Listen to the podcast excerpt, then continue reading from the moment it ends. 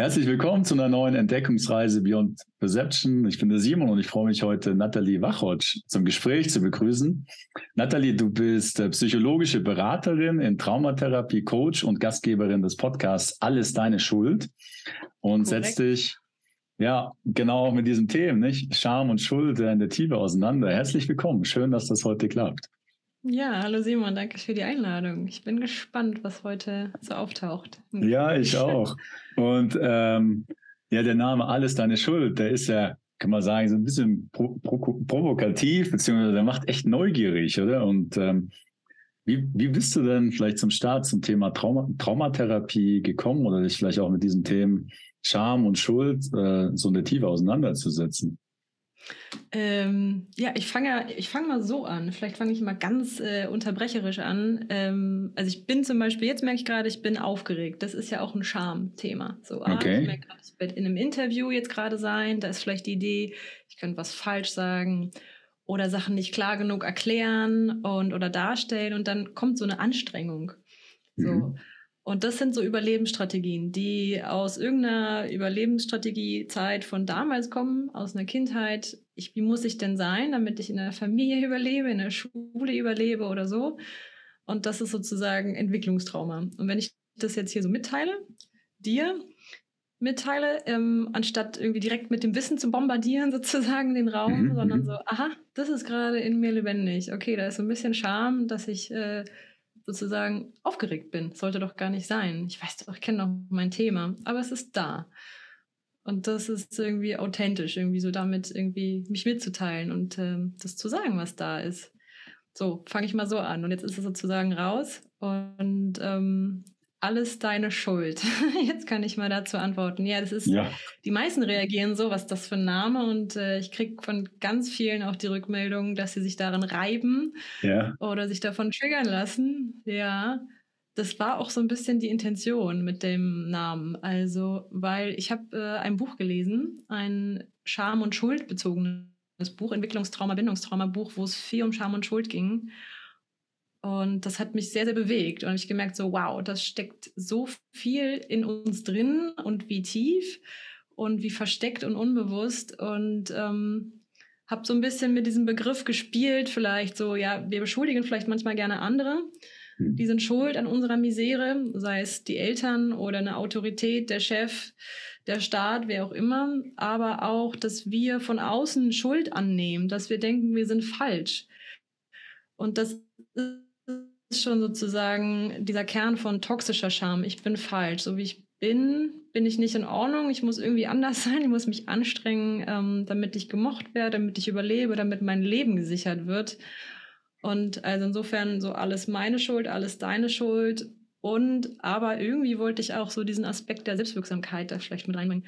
Im Sinne von, es ist ja auch meine Schuld, dass ich mich äh, da rausgepellt habe, sozusagen, dass ich in meine Selbstwirksamkeit, in meine Kraft gekommen bin, dass ich ähm, zum Beispiel wieder gesund geworden bin, dass ich das alleine geschafft habe, ohne Ärzte, dass ich mich viel damit beschäftigt habe, dass ich durch Selbsterforschung verstanden habe, wo meine Schatten sind und in die Selbstheilung gekommen bin. Das ist meine Schuld, also hm. sozusagen im Sinne der Selbstwirksamkeit. Das war so, in dem Sinne verstehe ich alles deine Schuld so ein bisschen doppeldeutig und das mhm. vielleicht auch neu ähm, zu lesen, nicht nur negativ.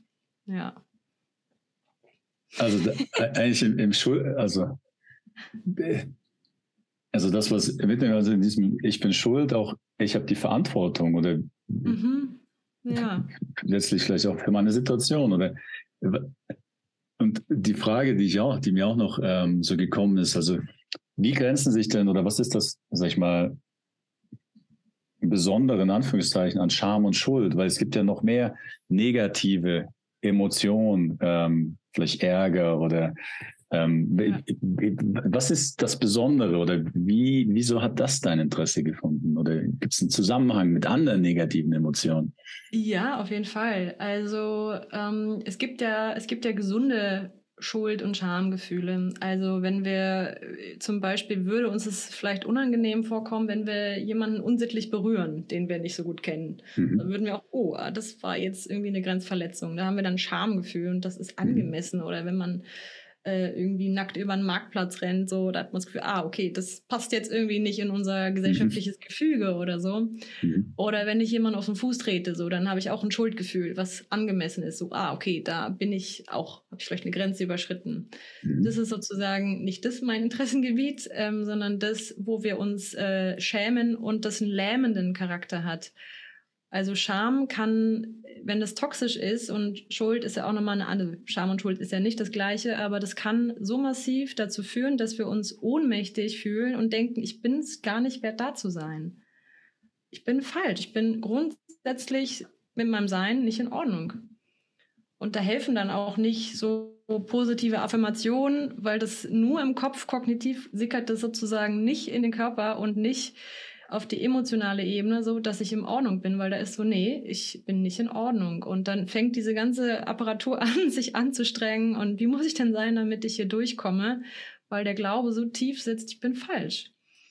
Und das wirkt sich so auf so vielfältigste Art und Weise auf. Wir können ja dann mal sonst ein paar Themen anschauen, mhm. wie sich mhm. das, auf welchen ähm, Terrain sozusagen sich das ausprägen kann. Und ich glaube, mich hat das gecatcht, weil ich ähm, selber auch das Gefühl hatte, so, nee, Scham ist jetzt nicht so ein Thema für mich. Und dann so, ah doch, das ist, äh, betrifft uns alle viel, viel mehr. Und das ist sozusagen analog auch zu dem Entwicklungs- und Bindungstrauma-Thema. So erst so, naja, ich bin ja jetzt nicht traumatisiert und dann so, oh, okay, also Entwicklungstrauma ist doch viel komplexer und die menschliche Psyche irgendwie zu verstehen, ähm, ist auch viel, viel komplexer. Und das waren so meine, hat so meine Neugier gecatcht, so sich da mehr rein mit zu beschäftigen und zu schauen, wie kommen wir denn da wieder raus?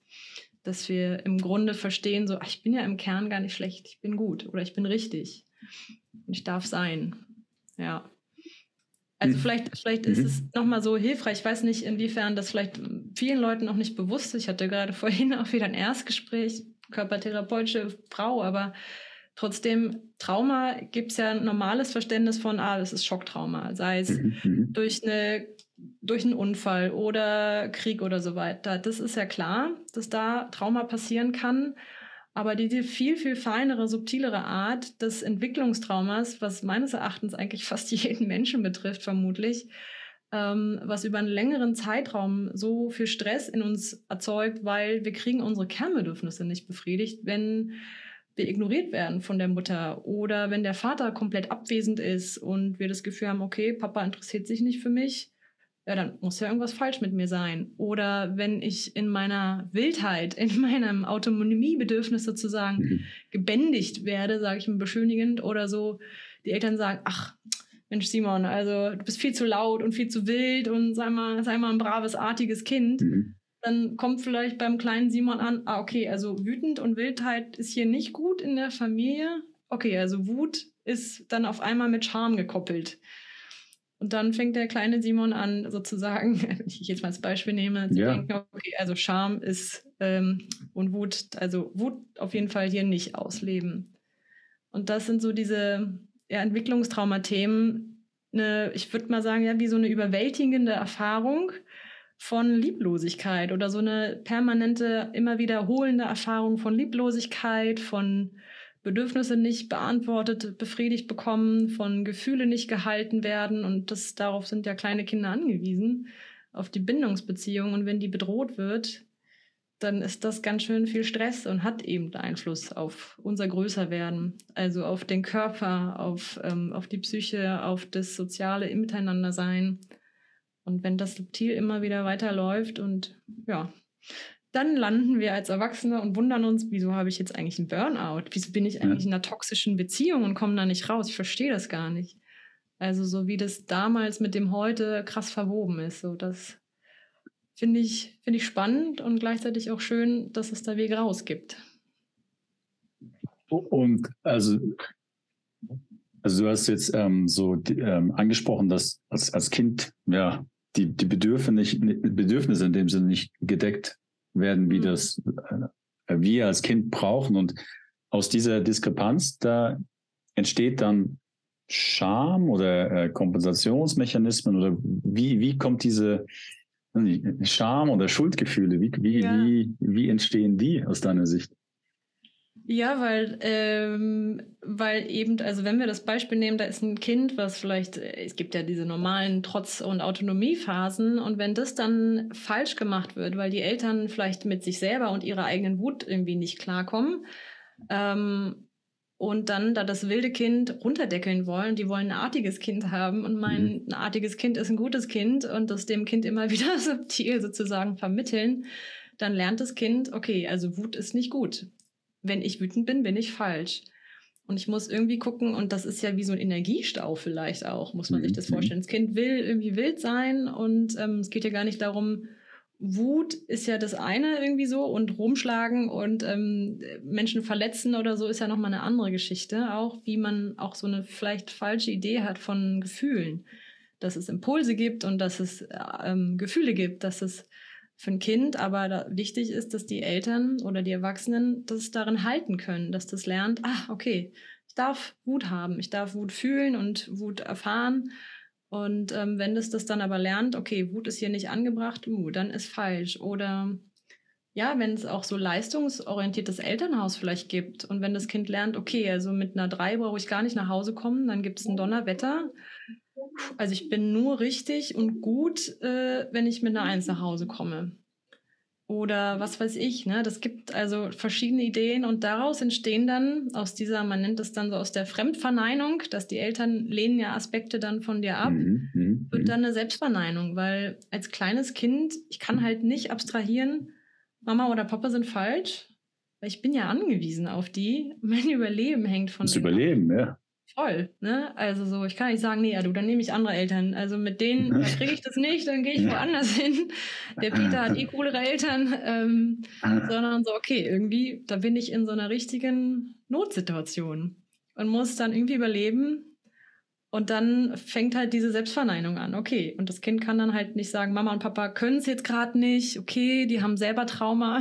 okay, da gucke ich mal drüber hinweg. Das kann man als Kind nicht denken, sondern äh, fängt dann an, sich selbst zu verneinen als Notlösung. Und daraus entwickeln wir dann diese Überlebensstrategien auf verschiedenste Arten und Weisen. Also da gibt's äh, ja, hat jeder mhm. seine Mechanismen, je nachdem, was da die Sozialisation und äh, Schule ist ja, es gibt ja nicht nur das Elternhaus, es gibt ja Menschen, die auch in einem guten Elternhaus sozusagen groß werden, aber krasse Mobbing-Erfahrungen in der Schule gemacht haben und dann da ja, emotionale Wunden draus ziehen, sozusagen, die sie bis ins Erwachsenenleben begleiten.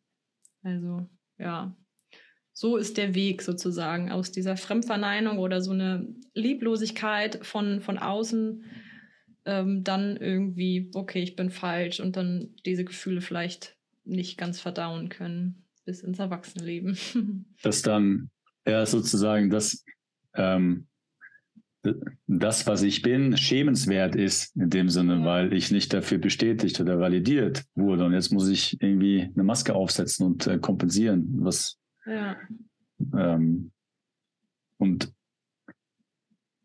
wenn jetzt, also du hast ja, und wie, also vielleicht auch einfach nochmal Interesse halber, so Scham und Schuld, das sind schon sehr unterschiedliche ähm, Gefühle, oder? Und auch mhm.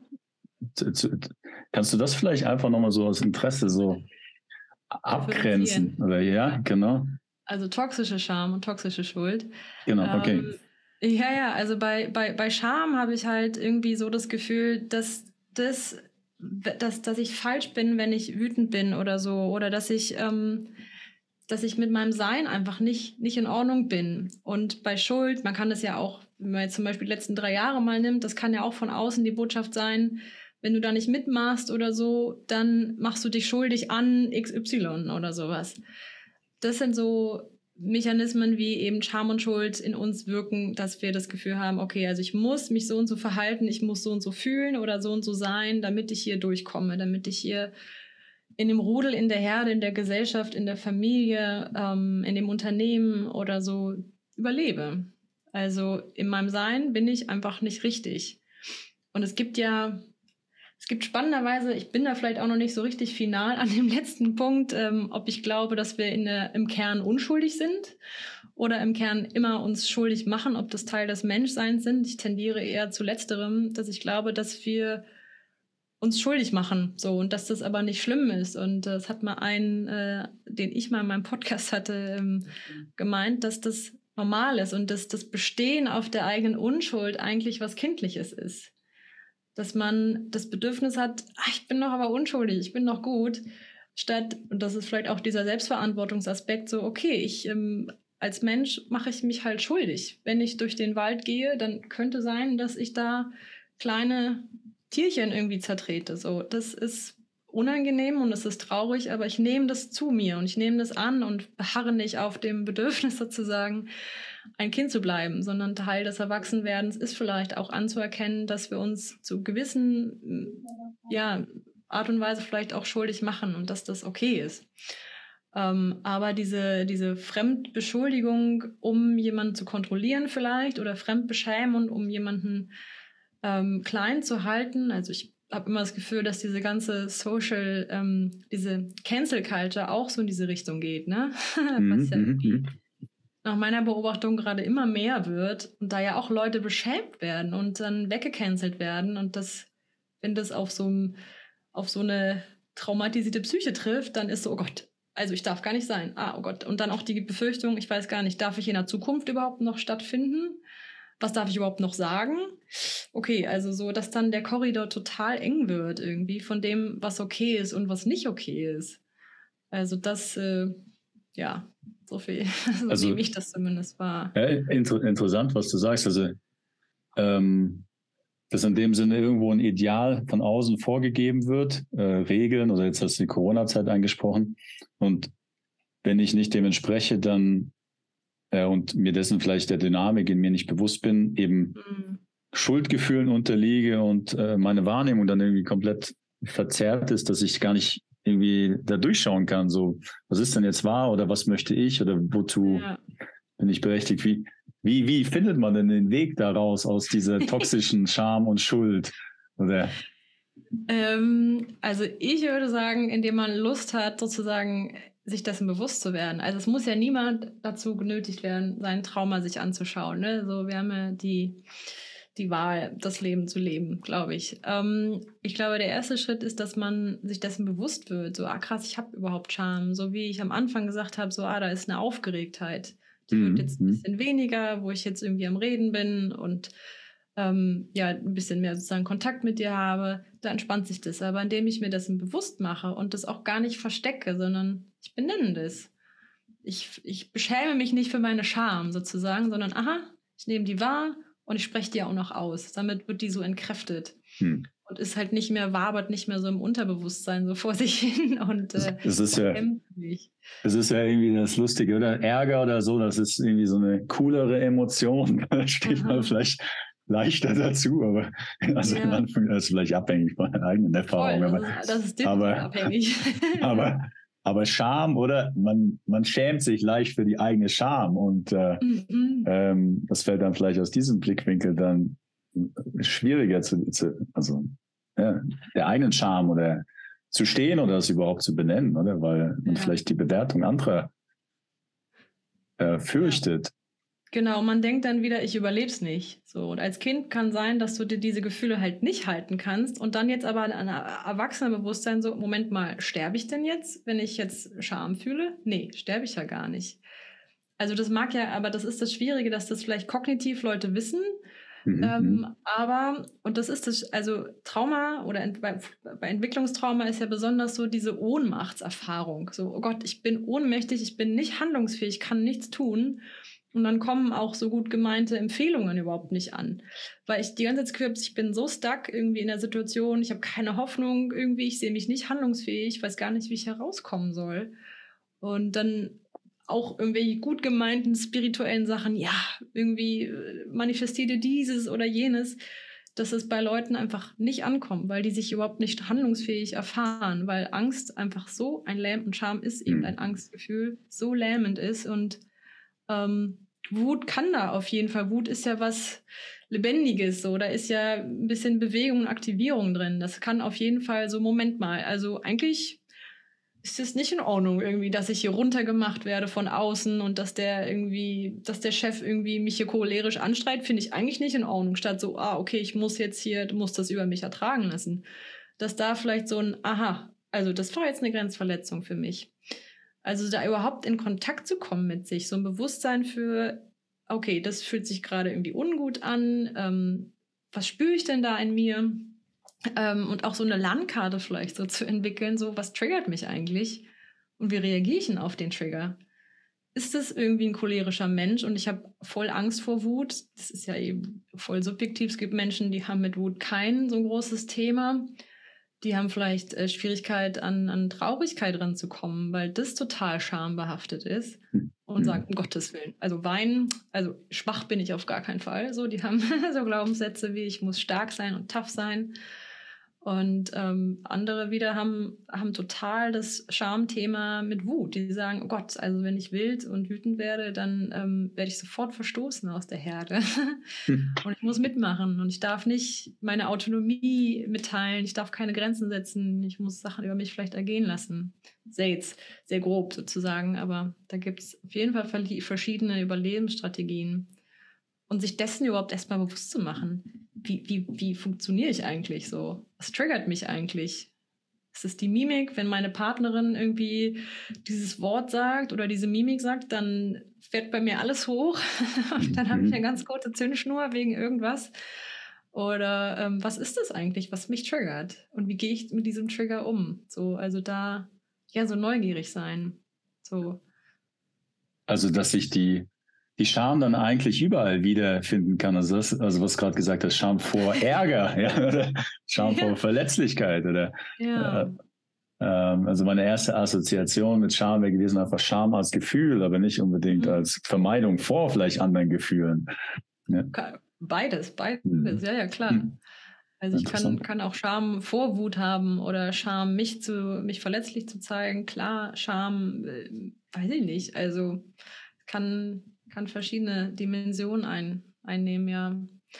Und dieses, also wie geht's raus? Ich, ich glaube, wie gesagt, das Wichtige ist da Bewusstsein für schaffen. Wann, wann komme ich damit in Kontakt? Ähm, welche Überlebensstrategien nutze ich da eigentlich in meinem Leben, um irgendwie hier mich, ähm, um mein Leben zu sichern?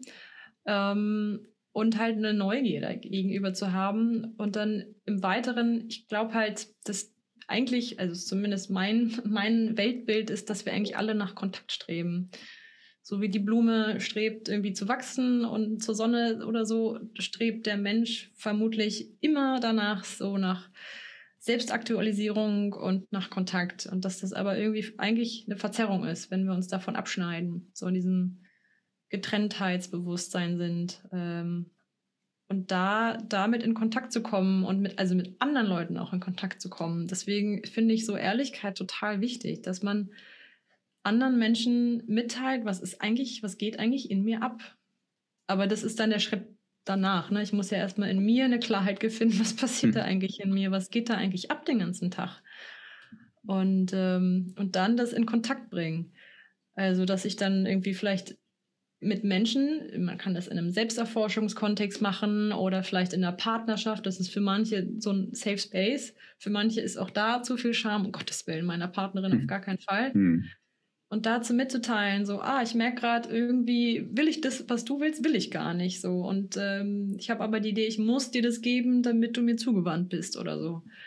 Oder, ah, ich schäme mich für weiß ich nicht, irgendwas nicht gut genug für dich zu sein als Partnerin, dass man das ausspricht und dann schaut, ah, wie geht denn der andere damit um? Was macht das mit dem?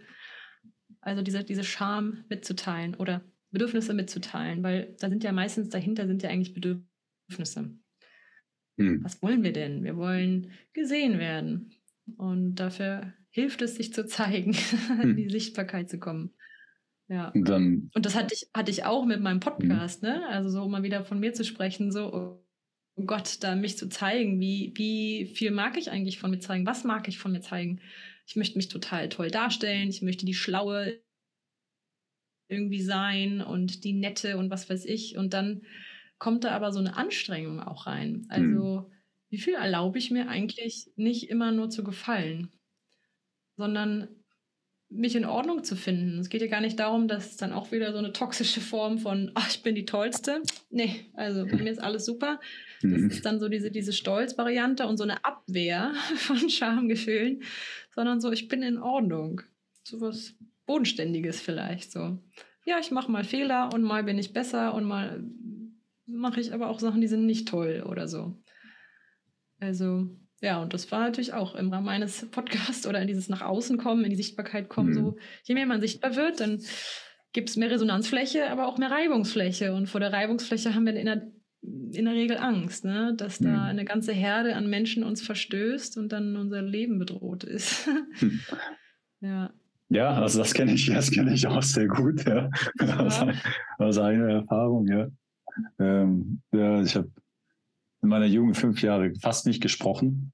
Also Aha. wirklich sozialphobisch, ja. Und dann ah, überhaupt das Sprechen wieder zu lernen, ja, sag ich mal, oder mich rauszuwagen aus der Deckung, das war eine ganz schöne, ähm, ganz schöne Herausforderung. Aber dann auch jetzt den Podcast ähm, vor ja, zweieinhalb Jahren zu, zu, äh, zu starten, das war ganz schön herausfordernd. Das hat auch, also jetzt kann ich sagen, es macht wirklich Spaß, aber die, die erste, also die erste Zeit, das war eigentlich wirklich herausfordernd. Ich habe gewusst, es macht mhm. mir Spaß, aber es hat auch mhm. ganz viele Muster so zum, zum Vorschein gebracht, die mich eigentlich davor bewahren wollen, sichtbar zu werden. Ja. Ja. ja, ja. Und ähm, ja, von daher, das kann ich. Und dann ist irgendwie so der, weiß nicht, der, der Spagat zu finden zwischen äh, sag ich mal, authentisch, also für mich, ich weiß nicht, wie das dir geht, so authentisch zu sein auf der einen Seite, ähm, aber trotzdem nicht, also aber trotzdem nicht irgendwie seine ganze Tüte hier auszuschütten, sag ich mal. ja. und, ja. und, äh, ähm, und auf der anderen Seite, ja, also ein Mittelweg zwischen irgendwie einen schönen Raum zu haben, ehrlich ja. irgendwie zusammenzufinden. Ähm, und äh, ja, aber trotzdem irgendwie den Raum zu haben für den Gesprächspartner, oder? Das ist, ja. äh, das ist irgendwie, ähm, ich weiß nicht, wie dir das da geht, ja. Ähm, Voll, kann ich, kann ich mit resonieren. Es ist auch eine Gratwanderung und äh, auch vor allem, wenn man im therapeutischen Bereich arbeitet, so wie viel möchte ich da von mir rausgeben ähm, und wie viel nicht. Und ich habe ich hab spannenderweise am Wochen, also ich habe gerade so eine Drei-Wochen-Gruppe am Laufen und ähm, wo es zwischen den Live-Sessions dann nochmal so, so einen Chat-Austausch gibt, wo ich eigentlich Impulse reingebe und sonst gar nicht so viel präsent bin. Und das habe ich jetzt mal experimentell in der letzten Woche ein bisschen anders gemacht. Also ich habe mehr von mir geteilt und auch mehr reagiert auf das, was die anderen äh, geteilt haben. Und da war ich auch so, habe ich mich gemerkt, habe ich gemerkt, ah, ich verunsichere mich so ein bisschen, so ist das jetzt zu viel. Ähm, und ob ich da jetzt irgendwie, ja, einfach Dissonanz sozusagen erzeuge. Und dann kam aber die Rückmeldung von der einen, nee, die, ich wurde greifbarer und dadurch hat sich bei ihr mehr Vertrauen entwickelt. Hm. Also so, hm. es ist aber auch mal die Frage, wie man das macht. Ne? Ich sage jetzt nicht, oh Mensch, also mein Tag war und puh, also ich bin heute den ganzen Tag nur aktiviert und wütend und genervt, sondern natürlich schon gesettelt und geklärt, irgendwie in mir was reingegeben. Aber dass das den Menschen auch hilft, ah, Nathalie ist ein authentisches Gegenüber so. Und ich ähm, beschönige da nichts oder verstecke nichts. Also beschönige gar nichts, würde ich jetzt nicht sagen, aber ähm, ja, das ist auf jeden Fall eine Gratwanderung. Und ähm, trotzdem ist es aber so, dass, also das, was ich auch eingangs gemacht habe, mit dem ich teile mal mit, dass ich aufgeregt bin, das ist ja, das ist ja auch Teil des authentisch sein und nicht so tun, als ob ich so eine professionelle Distanz habe, weil ich glaube halt nicht, man kann die besten therapeutischen Ausbildungen gemacht haben und unfassbar krassen Mentalkörper haben, der alles weiß. Und dann ist man aber immer noch kein guter therapeutischer Mensch, weil man vielleicht gar nicht präsent ist und gar nicht spürt, wo ist denn mein Gegenüber eigentlich? Weil da eine Distanz einfach da ist. Und ähm, das, was, das, da gibt es ja auch Studien zu, dass die Menschen die besten Erfolgserlebnisse vielleicht in Therapien haben, wo, wo man ein authentisches, präsentes Gegenüber hat der dann wirklich da ist mit dir und dich fühlen kann, dich sehen kann und dich halten kann. Also, dass das schon einen großen Unterschied macht und äh, nicht noch mehr Wissen und so. Mhm. Und das hat auch alles seinen Wert, aber ich habe das Gefühl, dass da genug Wissen in der Welt jetzt vielleicht irgendwie erstmal ist. Und jetzt geht es vielleicht darum, so mit den Gefühlen auch mal, so die halten zu können und nicht nur über die Gefühle zu reden und so. Das ist halt Das ist schon ein Unterschied, ob man über Gefühle spricht oder ob man sie fühlt. Hm. Also, ja. Und das ist halt, äh, ist halt auch, ja, deswegen diese, diese Gratwanderung ist auf jeden Fall spannend. Immer so, wie viel zeigt man von sich. Ich stelle mir vor, du warst hm. da vielleicht am Anfang auch vorsichtiger, so, und dann guckt man, dann tigert man sich da so ran, wie viel fühlt sich gut an für mich. ja, ja, absolut. Also, also, also ich habe ganz, ganz interessante Schutzmechanismen über die Jahre entwickelt, die dann hier so wieder getriggert wurden. Ja, eine davon war äh, Müdigkeit, oder? Mhm. Ähm, das, also das bin ich erst so vor ein paar Jahren so wirklich bewusst geworden, aber interessanterweise durch das Bewusstwerden und auch den Zusammenhang verstehen, ist das dann gar nicht mehr da mhm. gewesen. Ja, das war, also es, äh, es war selber sehr verwunderlich. Also was passiert ist, ah. immer wenn ich, ähm, wenn ich äh, ja, wichtige, in Anführungsstrichen, wichtige Termin oder mit jemandem, den ich nicht kenne, mich getroffen habe oder? Mich müde geworden davor, extrem müde, ja, so dass dann mein Kopf äh, mich wirklich runtergefahren hat ähm, und mir das Denken sehr schwer gefallen ist. Und dann habe ich angefangen, kleine Skripte zu schreiben, oder? Damit ich dann in dem Moment, weil ich wusste, das kommt nachher wieder, dass Aha, ich, dass ich, okay. dass ich dass ich, äh, dass ich nicht, dass ich was zu sagen habe, dass ich da nicht einfach sprachlos sitze und ja. total ver, verkrampfe. Ja, das, äh, das ist so eine Dynamik, die äh, die Müdigkeit über Jahre begleitet, aber das war Normalität. Das habe ich gar nicht verstanden, dass das mhm. ähm, eigentlich auch so ein Kompensationsmechanismus war. Dass ja da irgendwie das äh, die Perspektive aufgegangen ist, da hat sich das dann tatsächlich gelöst. Ja? Also wirklich über, also wirklich vom nächsten Tag auf den anderen. Das war, also nur das zu sehen, hat auf einmal Klarheit gebracht. So, das war ganz interessant und ähm, sonst Vorbereitung, oder? Also mein, mhm. was ich ganz viel tue, damit alles perfekt durchdacht, ich die perfekten Fragen habe und äh, ähm, auf jeden Fall ähm, alle, auf alle möglichen Szenarien reagieren kann. So das, das ja, ähm, ja. habe ich erlebt. Ja. Das ist das Efforten. Ach, ist so schön. Und das ist natürlich auch irgendwie im therapeutischen Setting so. Äh, wenn man da nur am Anstrengen äh, ist und den besten Plan und die besten Ideen und wie bringe ich jetzt den Klienten da ganz schnell hin, dass das am besten kathartisch in einer Sitzung alle Trauma irgendwie sich aufgelöst haben, dann bin ich ja nicht mit dem da, wo er gerade ist. Und im schlimmsten Fall hat er totale Widerstände, denkt sich so, pff, also nee, da in den Keller kannst du schön alleine reingehen. Also hm. Ähm, ja, das also, ist äh, auch immer wieder so. also da, da, war, ja. da, so darauf auf zu, auch zu achten, wann, wann, wann fange ich denn, also so, ich kenne das sowohl, was du beschreibst aus den Podcasts, dass ich da auch so, ich will gut vorbereitet sein. Ähm, oder aber eben auch in der 1 zu 1 Arbeit so, ne, dass ich dann, dass man da schön, dass ich mir wünsche, dass ich da wirklich immer achtsam bin. So, wann rutsche ich da in so einen Modus von Efforten, von mich anstrengen und es richtig machen wollen dann in so eine Zielorientierung und ähm, ja, da geht halt viel Authentisches bei Flöten. Also. Also, was du vorher gesagt hast, ähm, dieses ähm, authentisch sein oder dass derjenige ja einfach ausdrücken kann, wie es ihm geht, oder? Das, das ist ja eigentlich wie diese Individuation nachholen, oder? Eigentlich den, mhm den anderen in seiner Ganzheit sehen, oder? Also ja. zwar mit den Mustern und Kompensationsmechanismen, aber auch irgendwo die durchschauend, oder? Als, als nicht ja. das Wesen reflektierend. Ja. Hm. Die sind ja auch, wie gesagt, die sind ja eigentlich alte Überlebensstrategien. So, und darunter ist ja eigentlich spannend, was ist denn darunter? Wer bin ich denn eigentlich darunter, unter dem Ganzen? Und äh, wie geil ist das denn, wenn ich lerne, dass das ausgedient hat, wenn ich das gar nicht mehr brauche? So, wenn ich meine Kapazitäten ähm, wachsen und wenn ich merke, wow, ich habe ja doch mehr Ressourcen, als ich dachte. So, wie geil ist das denn? Also, das ist dann wird spannend. So, dann fängt das Leben an gefühlt. ja. Mhm. ja, also ich das, das ging mir auch so. Wenn so irgendwie man anfängt also das ist ja irgendwie, also ich weiß nicht, wie es dir geht. Man läuft da mit so einer Brille durch die Gegend und glaubt, so ist es. Ja? Und ja. wenn man dann beginnt, sich ein bisschen zu beschäftigen, dann ist das wirklich verwunderlich, weil das letztlich wirklich einfach Verhaltensmuster sind, aber nicht mhm. beschreiben, wer ich bin. Und daher, oder für mich war das extrem wertvoll, mhm. wenn man das in mir zu sehen, aber auch im Austausch mit anderen.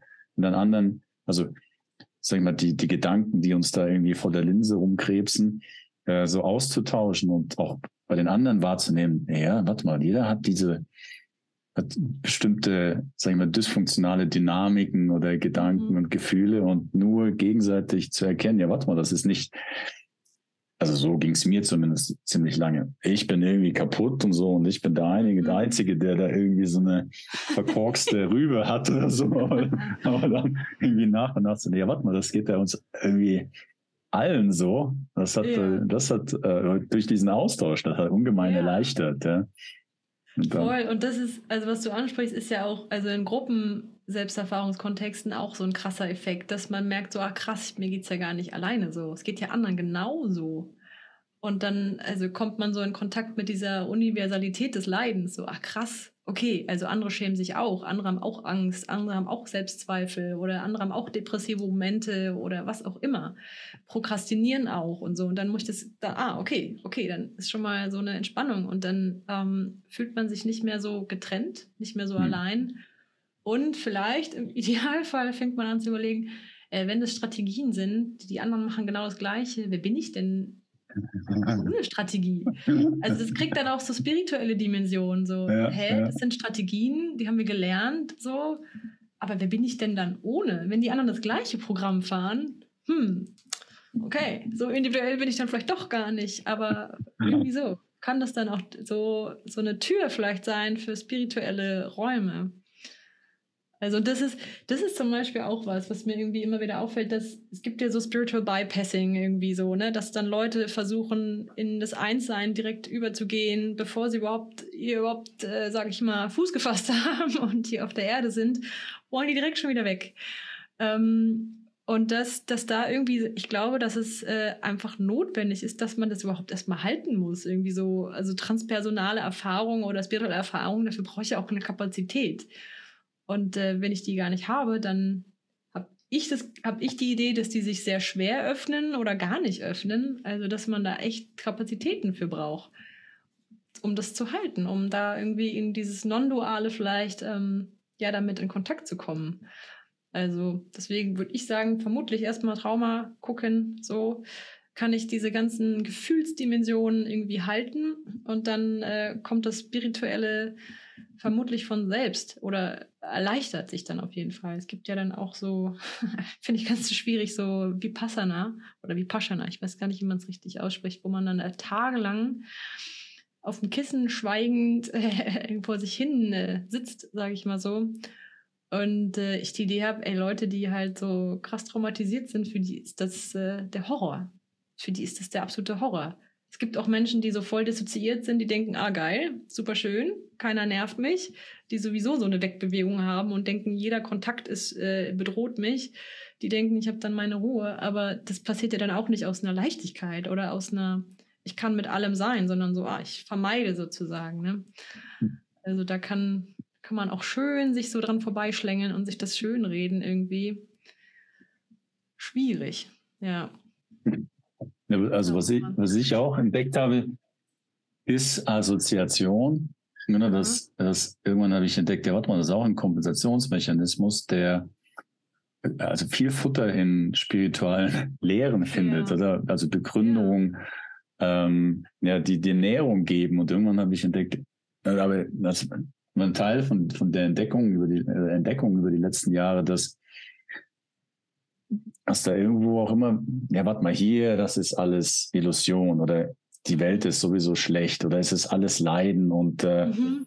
wir müssen hier weg. Ja, und das auf der einen Seite hat das Erfahrung ermöglicht, wunderbare Erfahrung, aber irgendwann war auch so, ja, warte mal, warum müssen wir denn hier weg? Ja, also wenn alles ja, genau. eins ist, ja, ja dann ist das doch auch okay, hier zu sein, oder? Und die Erfahrung so anzunehmen, wie sie ist, ja, und auch cool. wenn das nicht die Erleuchtungsmomente in jedem Moment sind.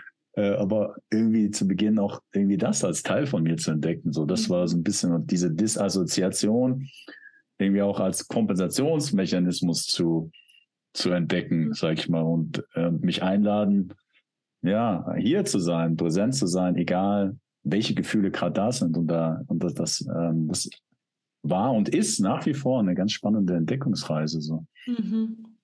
Und ich finde es voll wichtig, auch, also das, was du beschreibst, dass man da auch so liebevoll drauf schaut, dass man sagt so, oh nee, nicht so, also es kann ja auch hilfreich sein. Also auch Dissoziation ist ja irgendwie wertvoll, ne? Also mhm. wenn da. Wenn ah, das da hatte unglaubliche Erfahrungen eröffnet, ja. ja, ja, auf jeden Fall. Also es, und, und es kann ja auch irgendwie helfen, um mit Stress umzugehen. Und ähm, positives Denken äh, kann vielleicht auch in dem Moment helfen. Ich habe zwar die Idee, dass es eine Notlösung ist, aber ähm, dass das irgendwie auch in dem Moment vielleicht helfen kann, so erstmal so zwischenzeitlich ähm, irgendwie klarzukommen. Also genauso wie, weiß ich nicht, ich habe zum Beispiel das Thema Essen, habe ich einen Workshop zweimal zu gemacht und ähm, dass ja Essen schön ist, wenn es bewusst ist. Es muss jetzt auch nicht verheiligt werden und jeden Tag mache ich da einen Altar und ähm, zeremoniell und so. Das mag für manche schön sein, um mal die Erfahrung zu machen, wie ist denn das ganz bewusst damit in Kontakt zu kommen und so eine Essmeditation und das ganz genau spüren und fühlen und riechen und so. Das muss aber auch nicht jeden Tag passieren. Und ähm, Essen ist auch ganz oft Kompensation. Also ich beschäftige mich viel mit dem, wie man eine gesunde Beziehung mhm. zum Essen haben kann und was dem vielleicht im Weg liegt und wofür das eigentlich stellvertretend ist, sich emotional genährt zu fühlen. Aber dass da das ja okay ist. Also wenn, wenn man, ich kenne eine Person, der hat Essen äh, den, Arsch, das, den, den Arsch gerettet sozusagen, das Essen und hat dann vielleicht massiv zugenommen, aber da war Todesfall und Depression und ähm, das war eine Kompensation, ja. Aber dann hilft es ja nicht zu sagen, ach, Essen ist schuld oder das muss weg, mhm. sondern so, okay, Essen hilft dir gerade mit diesem massiven Stress klarzukommen ist niedrigschwellig verfügbar. Vielleicht gab es einfach gerade nichts anderes, was dir geholfen hat. Also mhm. da, da das dann nicht so zu verteufeln, irgendwie so, dass das, vielleicht hilft einem auch positives Denken oder so, ähm, um mit irgendwas klarzukommen. Ja. Sp spannend, dass du das sagst. Also ich habe, ähm, es ist schon eine Weile her, eine Zeit lang ziemlich viel Alkohol getrunken. Mhm. Und äh, das war, also wahrscheinlich kann man sagen, alkoholisch, ja. Also zumindest, also ich hätte es nicht zugegeben in dem Moment, ja. Aber das war wirklich jeden Tag. Also äh, ich habe in der Bank gearbeitet ah, und da war das äh, mhm. normal, ja, mittags und abends saufen zu gehen. Ah, ähm, und das, also ich hätte das nie gesagt, nein, ich habe das, das nie zugegeben. Aber das, was das in, im Rückblick auch war, das war für mich ein Vehikel zu sozialisieren mhm. und eigentlich in diesem Zeitebene das einzige Mittel, das mir zugänglich war. Ich hatte keinen anderen ja. Kontext. Von daher, äh, ja, natürlich war das nicht gesund und nicht gut und so weiter, aber in dem Moment war es trotzdem aus diesem Blick, dem mir möglich war, was ein Stück weit hilfreich, auch so absurd ja. sich das vielleicht anhören mag. Ja. Nee, voll, macht voll hm. Sinn. Ja, ja. Und dann stelle ich mir auch vor, dass es dann auch einfach echt viel Kraft kostet, wenn du in so einem Kontext bist, so, ich habe jetzt so ein Klischeebild, dass die jetzt nicht alle krass viel Selbsterforschung machen und sich mit ihrer Psyche und Gefühlen vielleicht in so einem Bankkontext auseinandersetzen. Und da will man dann auch nicht Outsider irgendwie sein. Das kommt ja also fair, fairerweise, ich habe die Themen waren auch nicht sehr präsent bei mir in, dieser ja. Zeit. Nein, das war einfach so. Das war die Brille damals. Das haben alle um mich gemacht und dann habe ich das auch gemacht und ähm, hat dir dein Sozialleben gerettet beruflich? Ja, ja, ja, ja. Das hat mir, ja. also so habe ich mich sozialisiert. Ja, das war ja. zwar nicht sehr funktional, sage ich mal, ja, aber es Aha. war zumindest eine Sozialisierung. Ja, mhm. eine, ähm, von daher ist ja, ist man ja. so versucht zu sagen, ah, ach, die, ja, du bist süchtiger oder was auch immer, das ist schlecht und so weiter, aber derjenige macht es ja auch nicht unbedingt ohne Grund hätte einen anderen Kontext oder so oder eine andere Perspektive, dann, oder jemand, der ihm da vielleicht irgendwie begleiten würde, dann würde er es wahrscheinlich auch Beste, anders machen, ja. Klar, wenn er andere Möglichkeiten hätte, dann würde er es anders machen. Wir wissen ja nicht, okay, das sind gerade mehr Kapazitäten hat die Person gerade nicht. So, also gerade bei Sucht, da ist ja so viel Scham irgendwie auch dabei, ne? Hm. Ich habe also, pff, ja, egal ob es Essen, irgendwie Süßigkeiten oder Alkoholsucht oder irgendwelche anderen Substanzen, so, da ist dann so viel Scham dabei. Währenddessen aber auch danach, selbst wenn die Leute das nicht, da nicht mehr drin sind, sich daraus. Wenn man sich verurteilt, haben. dass man das macht, oder? Ja, genau. Und denkt, oh Gott, ich bin, äh, ich bin schwach irgendwie, ich bin nicht richtig irgendwie, ich ja, und diese Schwäche verstecken wollen und dass, dass man irgendwie nicht funktioniert und sein Leben nicht auf die Reihe kriegt oder so. Also bei Sucht. Und da ist dann auch wieder die Scham, äh, ist dann irgendwie über das Verhalten. Aber das ist ja auch nur ein Coping-Mechanismus und äh, ja, aber da, da stelle ich mir dann auch vor, es gibt ja auch einige Menschen, die dann vielleicht, äh, also ich kenne eine, die ähm, mit Sucht sehr früh in Kontakt gekommen ist, mit 13 alkoholsüchtig irgendwie bis äh, 24 oder so durchgehen. Wo ich dachte auch krass, also diese Story, da musste ich auch ein paar Mal schnappatmen irgendwie. Und da war der Auslöser aber, waren so miss sexuelle Missbrauchs- und Übergriffsgeschichten. Und das ist für ein kleines Mädchen äh, so, pff, ja.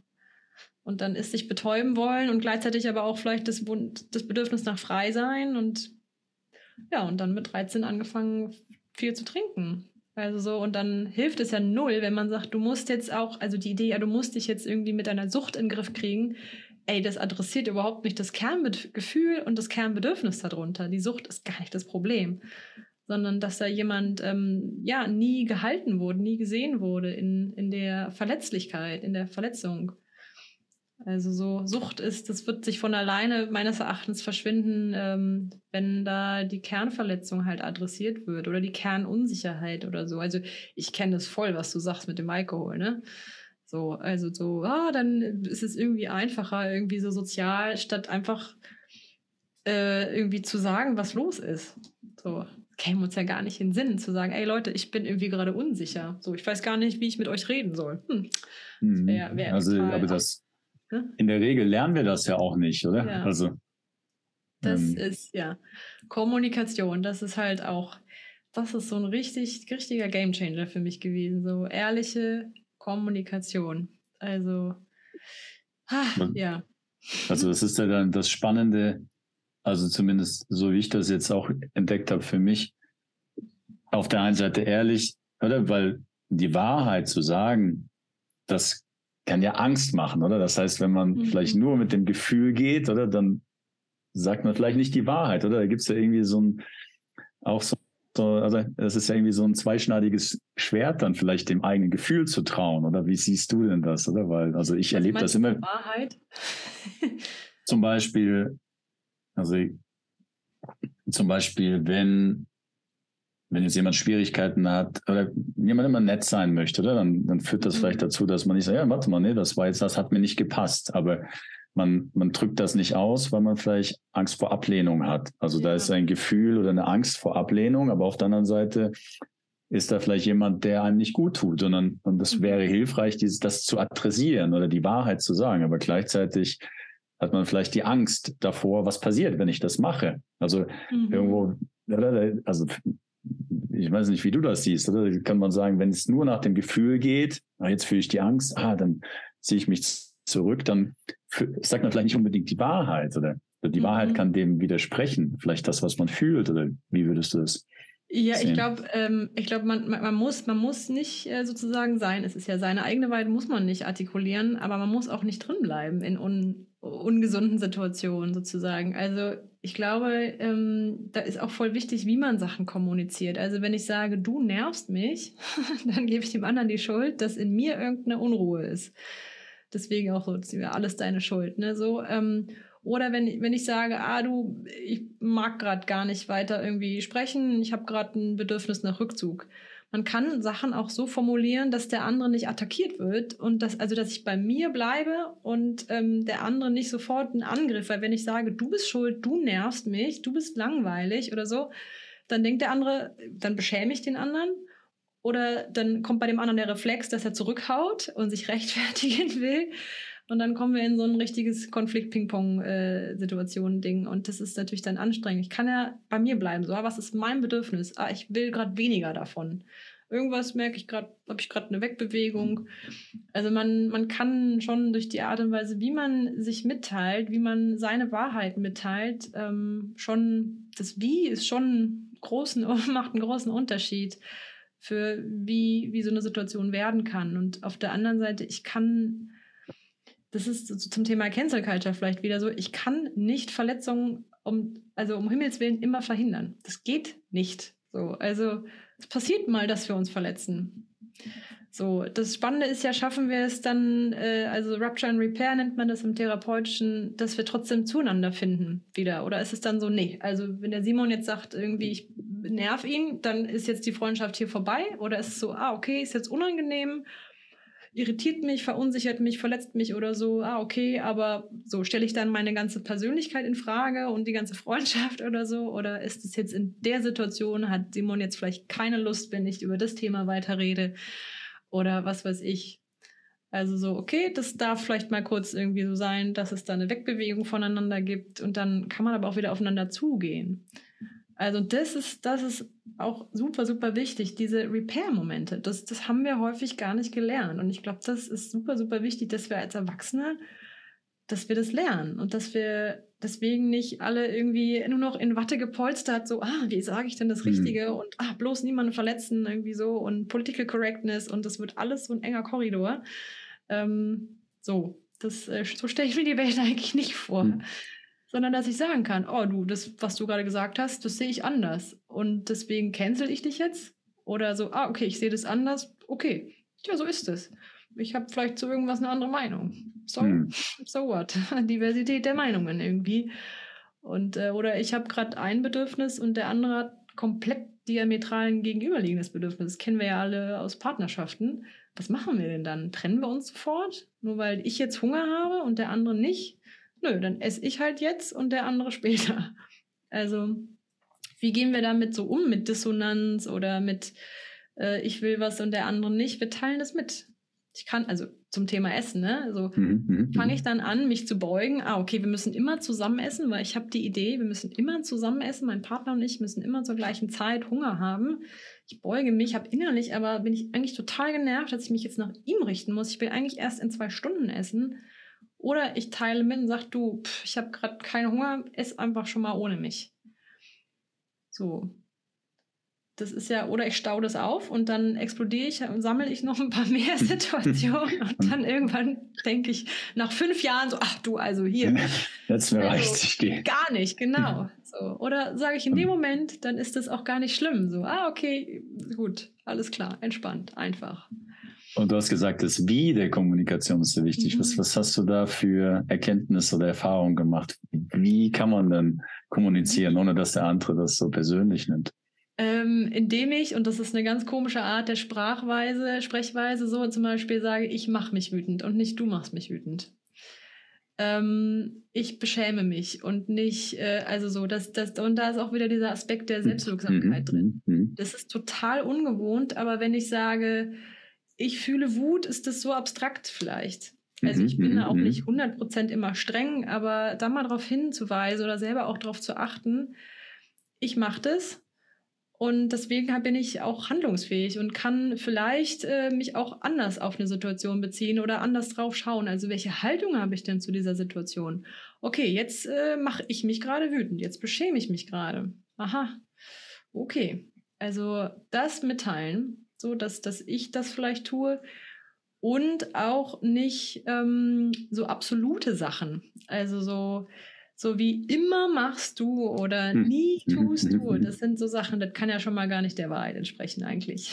ist das, meistens ist das aus so einem, ach, ich bin jetzt so geladen. Ähm, also, dass man auf sowas achtet.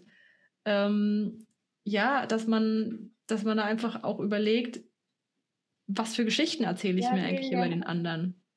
Also, dass ich da sage, aha, okay, also ich habe die Geschichte, dass du dich nicht für mich interessierst. Ich habe die Geschichte, das und nicht so, du interessierst dich nicht für mich.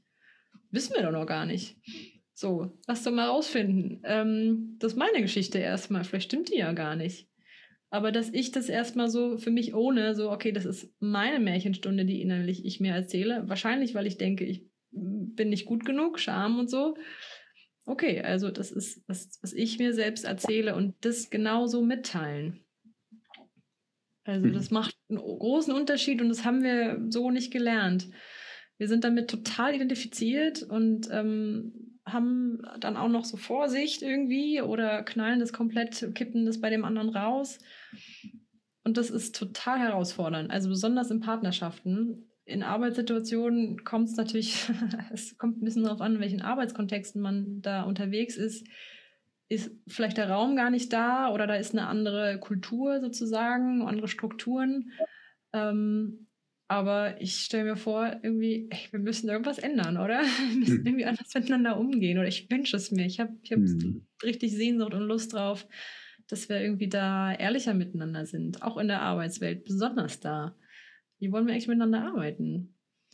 Wie wollen wir miteinander befreundet sein? Wie wollen wir Liebesbeziehungen führen? Wie wollen wir Familien äh, führen? Wollen wir auf der Weihnachtsfeier sitzen und denken, boah, ich habe gar keinen Bock hier zu sein. Ich mache das eigentlich nur aus Gefälligkeit irgendwie und spiele die ganze Zeit am Handy, weil ich eigentlich warte, wann das hier vorbei ist, trinke, weil ich eigentlich gar nicht hier sein will. Oder erlaube ich mir zu sagen, ah, wisst ihr was, dieses Jahr, ich möchte eigentlich Weihnachten, pff, möchte ich eigentlich ganz alleine sein, ich komme dieses Jahr nicht. Erlaube ich mir das? Das ehrlich zu sagen und nehme in Kauf, dass dann der Papa sagt, du, ich bin enttäuscht von dir, Tochter. Das ist jetzt mal meine, mhm. meine Situation. Mhm. Ja, das ist, ähm, ist unangenehm so, aber deswegen bin ich ja nicht per se eine Enttäuschung für meinen Vater, sondern so, er hätte sich das anders vorgestellt und ich bin nicht hingefahren. Ja, habe das ehrlich mitgeteilt, ehrlich kommuniziert, dass ich ein anderes Bedürfnis habe und äh, das ist so schön, wenn man da einfach selbstwirksam und ehrlich und authentisch irgendwie miteinander sein kann. Das ist frei sein für mich. Ja. Also das, was du beschreibst, kann man das, also du hast die Verletzlichkeit angesprochen vorher, oder? Und wenn man in der Kompensation drin ist, dann gibt das ja auf eine Art und Weise Sicherheit oder scheinbare Sicherheit, wenn man es gewohnt ist. Und wenn man vielleicht nicht mehr in die Kompensation geht und das Gefühl zulässt, oder man macht sich ja dadurch irgendwie verletzlich, weil man nicht ja. weiß, was dann passiert, oder man ist nicht ja. in der gewohnten Schleife drinne.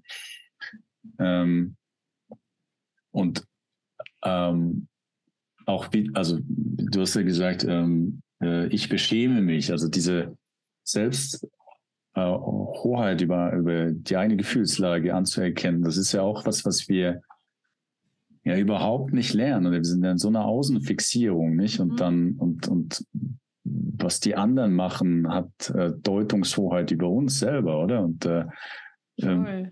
was du umschreibst, das ist eigentlich wieder den Blick zu sich zurück zu nehmen, oder? Mhm.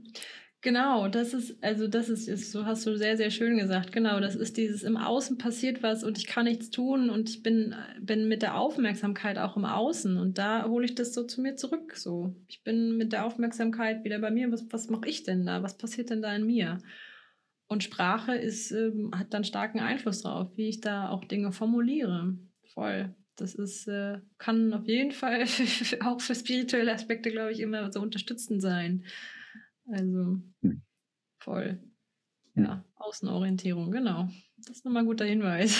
Hm. das ist das. Du hast noch, also ein, ein Thema, das ich auch nicht fragen wollte, wollte, also du sprichst auch immer mal wieder darüber, über unsere Beziehung zum Geld. Was, was hast du denn da für Zusammenhänge noch? Vielleicht Ui. ist das noch ein Thema zum Schluss noch kurz, wenn du magst, ja. ja. Unser, unser Thema oder Beziehung zum Geld, ja. Ui, ja, komplex. Also Geld ist, hat viel Ladung, äh, großes Tabu, mhm. äh, viel Potenzial. Große Tabus haben viel Potenzial meines Erachtens, Es sind viele Schatten drin auf allen möglichen Ebenen, sowohl individuell als auch kollektiv. Ähm, ich habe das natürlich durch meine Selbstständigkeit und durch mein Sichtbarwerden, also vor allem durch die Selbstständigkeit, dann muss man anfangen, so einen Preis zu definieren. Wenn man angestellt ist, gibt es so eine fixe Summe. Vielleicht hm. führt man mal Gehaltsverhandlungen und sagt, ich hätte gern mehr, weil ich bin jetzt für mich jetzt mehr wert oder so, aber das ist schon eine andere Situation. Aber bei dem Thema Geld, das ist, ähm, da gibt es so viele Glaubenssätze, sowas wie Geld stinkt oder sowas, ne? Oder ähm, Menschen, die, die Geld verdienen, die haben schlechten Charakter, oder Geld verdirbt den Charakter oder Geld muss man sich hart erarbeiten, wo das, das alles immer so weghält. So, Geld ist nicht gut. Ähm, aber es gibt ja auch ganz viele Gier- und Geizgetriebene äh, hm. äh, Motive da drin. Ne? Also ich will mehr haben und äh, kann das dann nicht loslassen irgendwie oder will das nicht loslassen. Ähm, was halt bei dem Thema Geld noch ganz, ganz, also das ist so vielschichtig. Man, wenn man sich mal mit der, mit der Geschichte von dem Geld auseinandersetzt, wo kommt das her? Wer hat sich das eigentlich überlegt? Genau, ja. Tauschhandel, so das ist schon mal irgendwie ein Thema für sich. also eine Idee, die ich gerade habe, also wenn du Lust hast, können wir auch nochmal separat ein Gespräch zum Thema Geld machen. Ui, ja, gerne. Geld ist auf jeden Fall ein Bombenthema, ja. Ja, dann können wir sagen, können wir ein bisschen, okay. ein bisschen Material so, äh, sammeln und ja. dann, also wenn du Lust hast, ja. Ja, voll gerne. Also für das Geldthema, da habe ich auf jeden Fall. Ja, das hat viele Triggerpunkte, ja. Ja, also, voll. Ja. Ich habe da auch eine ganze Podcast-Folge mal zugemacht. Also mhm. alleine, alleine so nur mal als Teaser so, ne? Also es gibt ja Menschen, äh, die erben die haben da irgendwie ein Haus oder ein Schloss geerbt und andere erben Schulden. So, das heißt, wir haben gar nicht die gleichen Startbedingungen. Also es ist, es ist ein ganz äh, anderes Thema als welche Beziehung habe ich zum Geld, äh, welche Beziehung habe ich zum Essen. Das ist, also Geld ist so, so, so viel vielschichtiger und komplexer meines Erachtens. Dann in welchem, in welcher, in welchem Gesellschaftssystem bin ich eigentlich groß geworden? Bin ich in einem kapitalistischen oder kommunistischen? Also da gibt's, äh, gab es da Kriegszeiten oder Krisenzeiten, Inflation das wirkt alles total krass darauf ein, irgendwie, wie ich, welche Beziehung ich zum Geld habe, ob ich es mir erlaube oder denke so, ah, lieber nicht so viel und so. Und ja, also Geld ist voll Selbstwertthema da hm. und da hm. stecken ganz viele spannende Sachen drin, das stimmt. Ja, also Hast du das da, für dich auch mal erforscht. Ja, ja, ja, ja. Also wirklich. Aha. Ich habe äh, in der Bank gearbeitet als Aktienderivatehändler. Da war, da war mein Geld, in dem Sinne meine tägliche Beschäftigung. Aha. Und äh, ich wurde allein durch Geld äh, gemessen, äh, das, also wie viel Geld ich verdient habe. Ah, spannend. okay. Ja, ja, ja, ja. Das hat dazu geführt, dass ich äh, mich dann auch durch Geld bewertet habe. Mhm. Äh, und auch meine ganze, meine ganzen Aktivitäten. Ich habe dann wirklich äh, überlegt, ja, okay, wenn ich jetzt mich mit dem, also mal bekannten Freund treffe, dann kostet mich das zwei Stunden, aber die zwei Stunden, die könnte ich ja, könnte ich ja besser investieren. Ja, ist das, Aha. ist der, ist die Rendite hier äh, es Aha. wert? Ja, also das war ein ja, ganz, äh, ganz, äh, ganz interessante Sicht auf die Dinge, sage ich jetzt mit Rückblick, ja. Ja, spannend, ja. Ja, und, ja also ich habe beides erlebt, äh, in eigener Erfahrung. Also die, die Gier, äh, in mir, aber auch im Umfeld, äh, äh, wo ich viele Jahre verbracht habe, aber dann auch das andere. Also ähm, ja, genau, oder auch die Angst davor sein, also wirklich, ja, sag ich mal, Gegenleistung für das zu ähm, einzufordern, vielleicht auch über Geld oder was, was man anbietet. Ja? Also ich finde es ein echt, echt faszinierendes Thema, weil äh, mein Blick darauf ist, dass es wie so Projektionsfläche für mhm.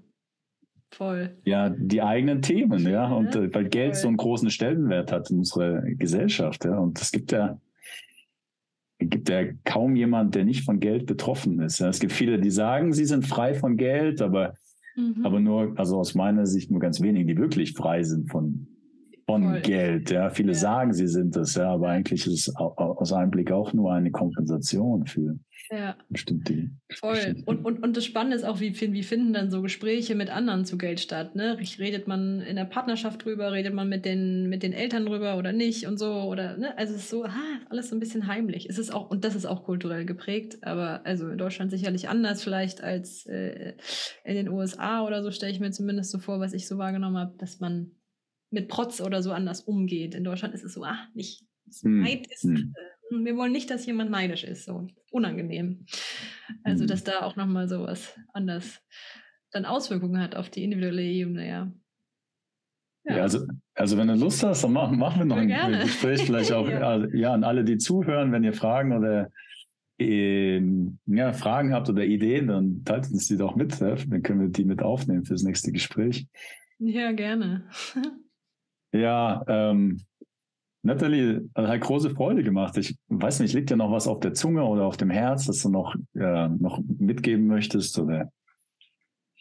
Einfach, dass die Leute vielleicht ähm, Bock bekommen auf sich selbst. Ähm, das, weiß ich nicht, stell mir vor, es klingt so kitschig, aber dass der Frieden in dir selber anfängt und da echt man erstmal vielleicht sekundär auf eine Demo gehen muss oder sekundär gegen Autoritäten oder so. Nicht, dass das nicht einen Stellenwert hat, aber so, wer bist du, warum bist du so, hab Lust auf dich selber. Also, dass man da Neugier hat zu erforschen, wer bin ich und warum bin ich so und wer will ich eigentlich sein.